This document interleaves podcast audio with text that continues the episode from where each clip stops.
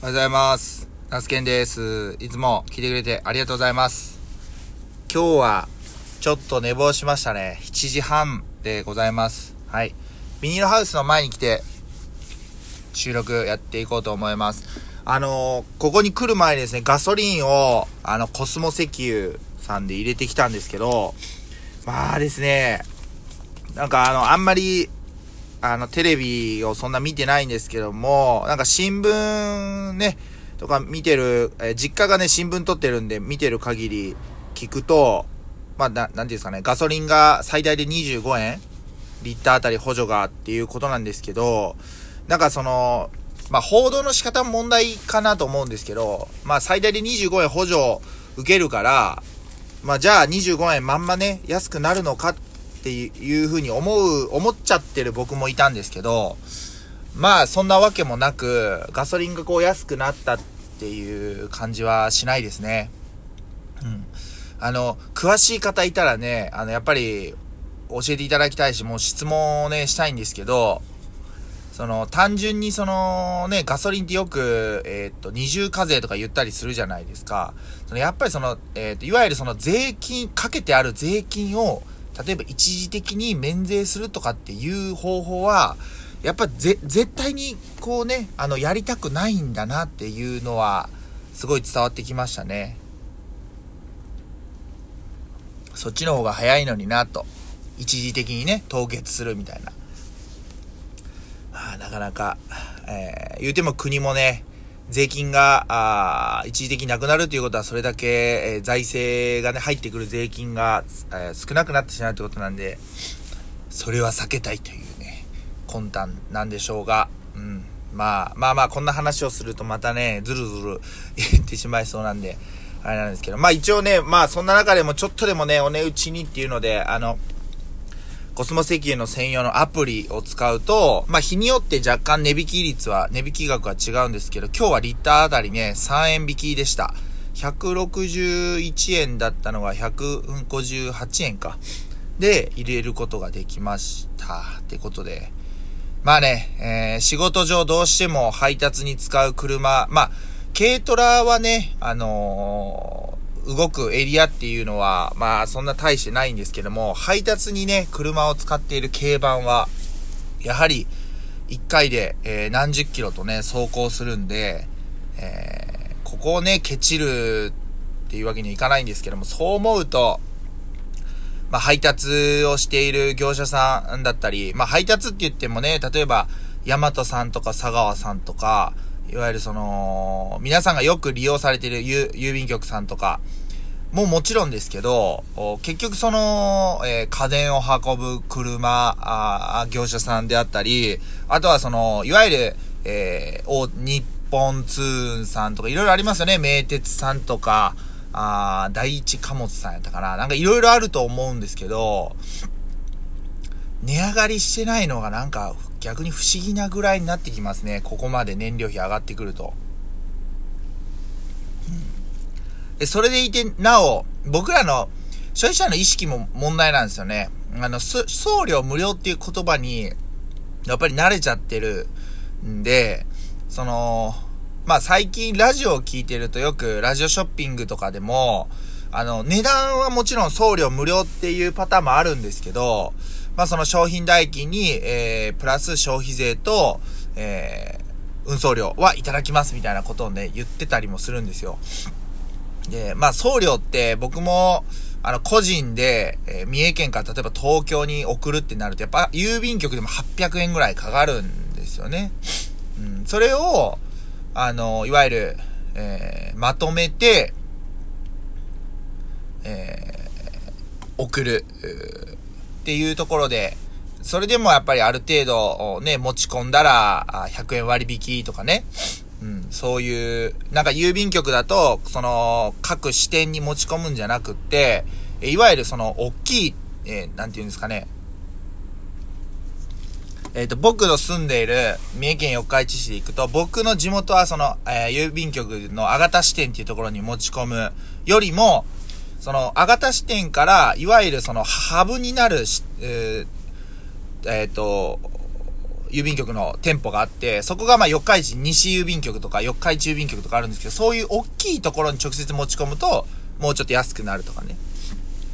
まあそういう方法をね、あのー、まあちょっとでも安くっていう風になるならあればそういう選択肢なんですけども、でそう思うと、やっぱその商品って大体、えー、在庫があるものに関しては、翌日発送とかね、注文、例えば今日注文したら今日の夜とか夕方に発送されて、明日手元に届くっていう感じじゃないですか。で、僕全然わかんないですよ。想像ですけど、配達に使うトラック、トレーラーとかも、やっぱりその隙間なく、並べていきたいじゃないですか。隙間があると、もちろんですけど、それだけ運べる量っていうのも減るんで、例えばそれを今後ね、今後、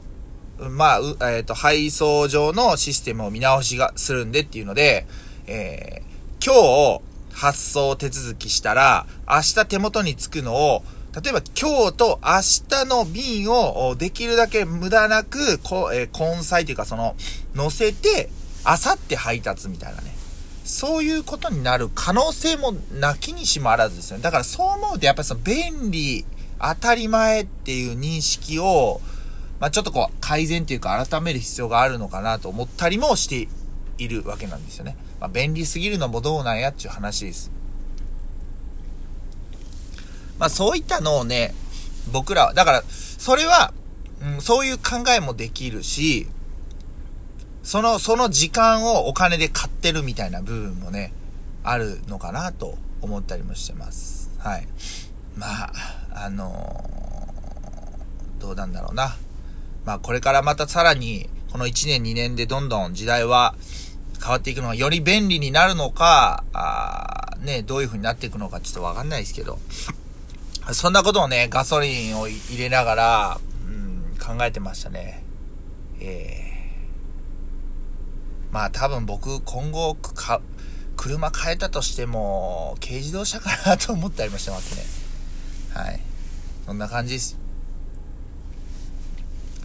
今日ね、なんか、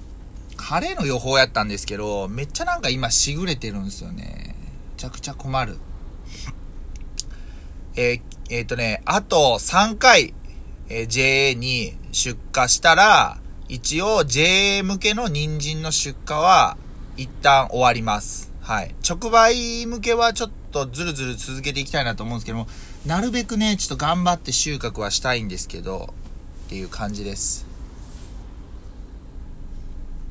皆さんお休みの方多いと思うんですけど、いかがお過ごしでしょうか？たびたびこのラジオで、たびたびっていうほどでもないけど話している、まあ野球ネタに関しては、えー、非常に、あのー、まあ僕の住んでいる、まあ東海圏のチームである中日ドラゴンズが、めちゃくちゃ楽しみな選手が多いなっていうのは本当にあの、印象深く感じているところでございます。うん。昨日もあの、よくあの、今ってテレビっていうよりも、まあ、YouTube でダイジェストみたいなのがね、動画で上がってるんですけど、まあ、それをね、昨日見てたりもしたんですけど、大体まあ、オープン戦で、1番、えー、ライト岡林くん。で、2番にセンター大島さん、みたいな感じで、結構ここ数試合割と固定して戦っているのかなと思います。あと、新人の鵜飼、鵜飼くん、鵜飼選手。もうめちゃくちゃパワーあっていいですし、なんか今までの中日にいなかったタイプかなと思います。あの、すごいもう体格も非常にマッチョ。地元のね、地元なんですよね。中京大中京高校から駒沢大学から中日ドラゴンズっていう感じなんで、えー、背番号も一桁台の4ですし、非常に面白い選手かなというふうに思ってますね。うん。で、まあ、ビシエドがいて、で、回にもね、結構癖者。まあ、キャッチャーの木下捕手なんかも、割と打てる捕手なんで、そのあたりもめっちゃ楽しみですし、セカンドもね、あの、まあ、た、あと、高橋周平選手も、まあ、アベレージヒッターっていう感じで、まあ、全体的にやっぱりその、あの、ウッズとか、ブランコがいた頃に比べると、パワーっていうか若干小粒っていうかなのかなとも思ったりもするんですけど、まあ中日はもうほんまいやらしい野球をするっていう感じなんでね、うん、なんかいいかなと思います。はい。まあ、非常に楽しみな、あの、選手が多いんで、あとはやっぱりね、あの、どれだけ、若手をこう、使い続けれるのかっていうね、まあ、立浪監督がどんな風に思っているのかっていうところなんですけど、えー、楽しみですね。はい。今年は、まあ、その大リーグが、まあ、延期っていうことなんで、まあ、日本の、NPB は、まあ、従来通り、えー、開幕するっていうことなんでね、あの、いわゆるもう、もうね、3月に入ってオープン戦、まあ、続いてますけど、もう言っても今日が、今日何日だ ?6 日 ?6 日ですかね。6日なんで、まあ、あと20日しないうちに多分、20日ぐらいかな。で、開幕なんで、めっちゃ楽しみですね。はい。あと、最後になるんですけど、昨日ね、ナイキでちょっとまた靴を買いました。ちょっとこれほんま切実な悩みなんですけど、皆さんって欲しいものあった時ってすぐ買っちゃうタイプですか？それとも、ちょっとこう、ま、迷うっていうか、しっかり吟味して買うタイプがどちらでしょう僕は前者で、もうやっぱ欲しいと思ったらやっぱり買っちゃうんですよね。うん。けどやっぱ僕の逆に妻は、しっかり吟味して、何度もカート出し入れして、結局買わないっていうパターンが多いんですけど、皆さんそのあたりどうでしょうか？あの、ぜひ、ちょっと教えていただけると嬉しいです。あの、買い、僕みたいにすぐ買っちゃうやつに、一言言いたいっていうご意見あったら、ぜひね、あの、教えていただけると嬉しいです。はい。今日もじゃあこんな感じでね、えー、人参の収穫作業頑張りたいなと思いますんで、3月の6日もどうぞよろしくお願いします。お仕事の方、えー、どこかへ出かける方、行ってらっしゃい。気をつけて。そしてお休みの方は、ゆっくりお休みいただけたらなと思います。以上、ナスケンがお届けしました。ありがとうございました。